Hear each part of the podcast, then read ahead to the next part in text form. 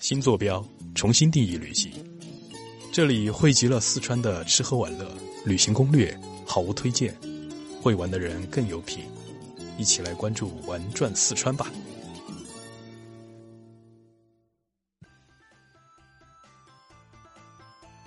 在中国漫长的五千年历史长河中，也许很难再找到一个三国一样的时代，如流星划过天空般的短暂，却如此的深入人心。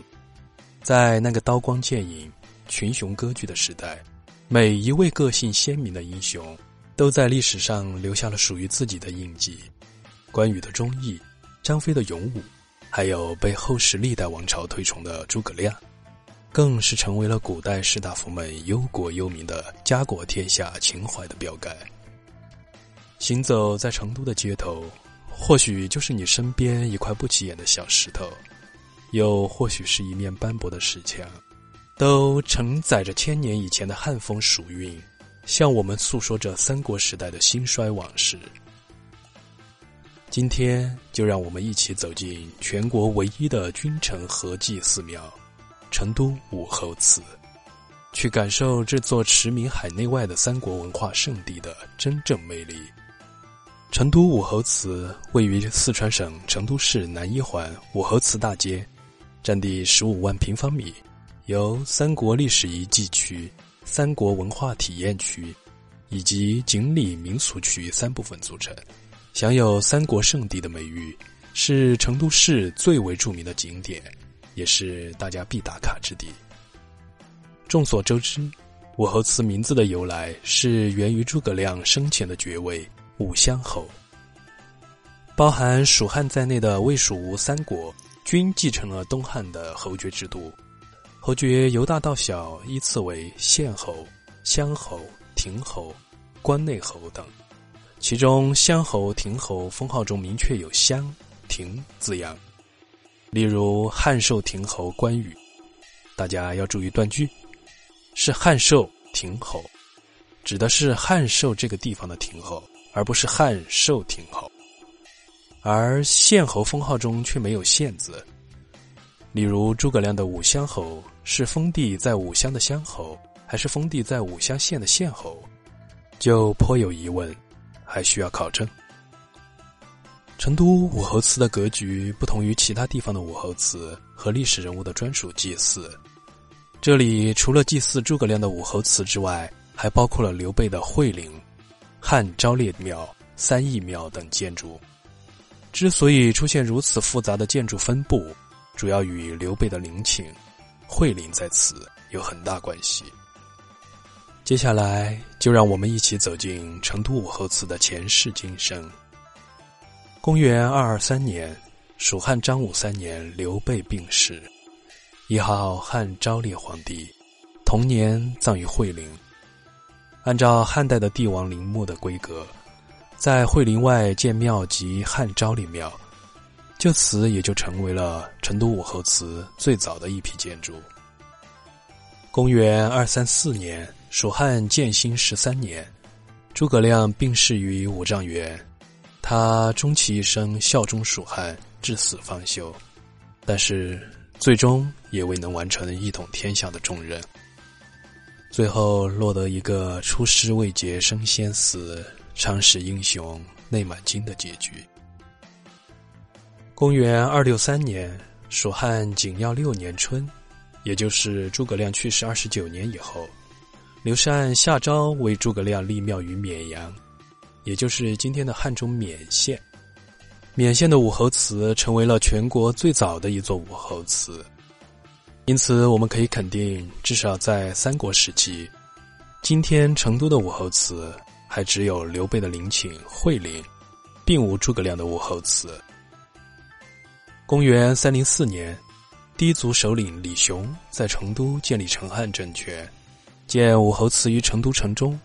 但是此时的武侯祠并不在今天的位置。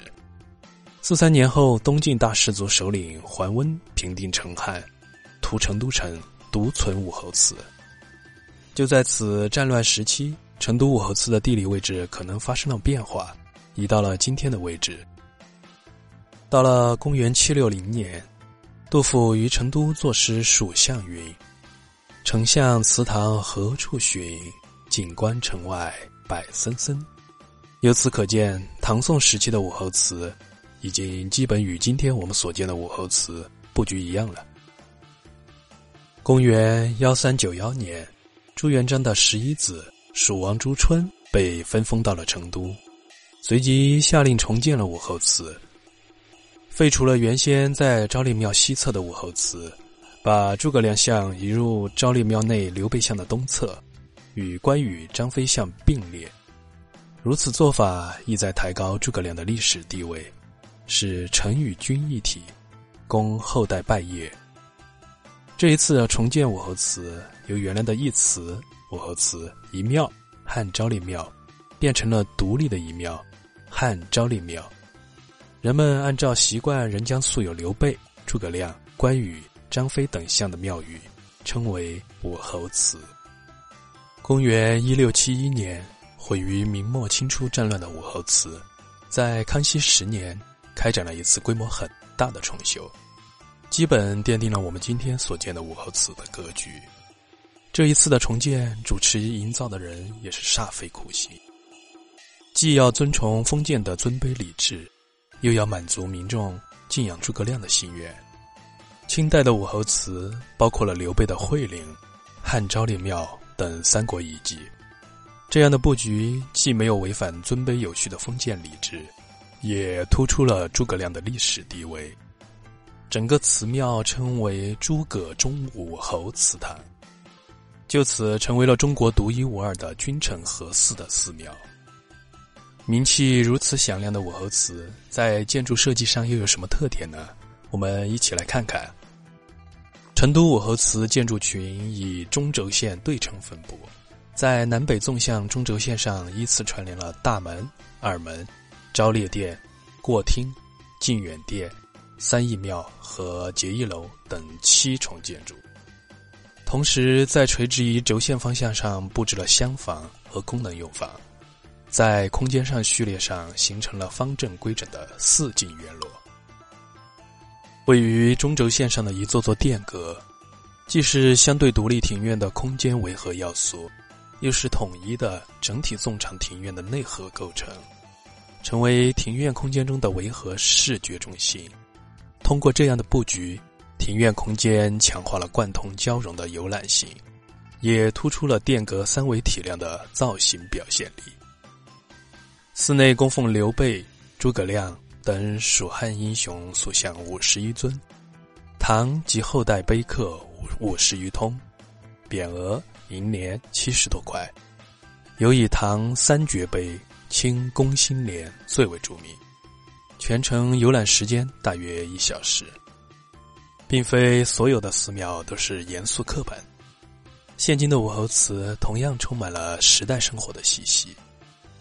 武侯祠东侧的锦里仿古一条街，是大家前往武侯祠参观的必去之地。锦里曾作为成都的代称。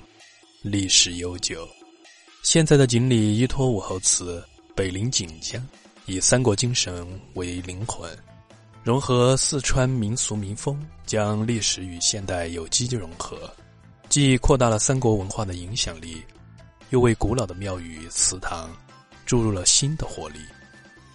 每年春节期间，武侯祠都会举行盛大的庙会，依托三国文化，赏灯游锦鲤。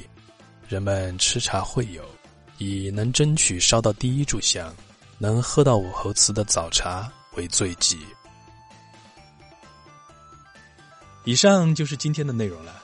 要想知道四川本地人爱吃的美食，四川哪里最好玩，以及有关四川方方面面的各种干货，就请关注“玩转四川”。我们下期见。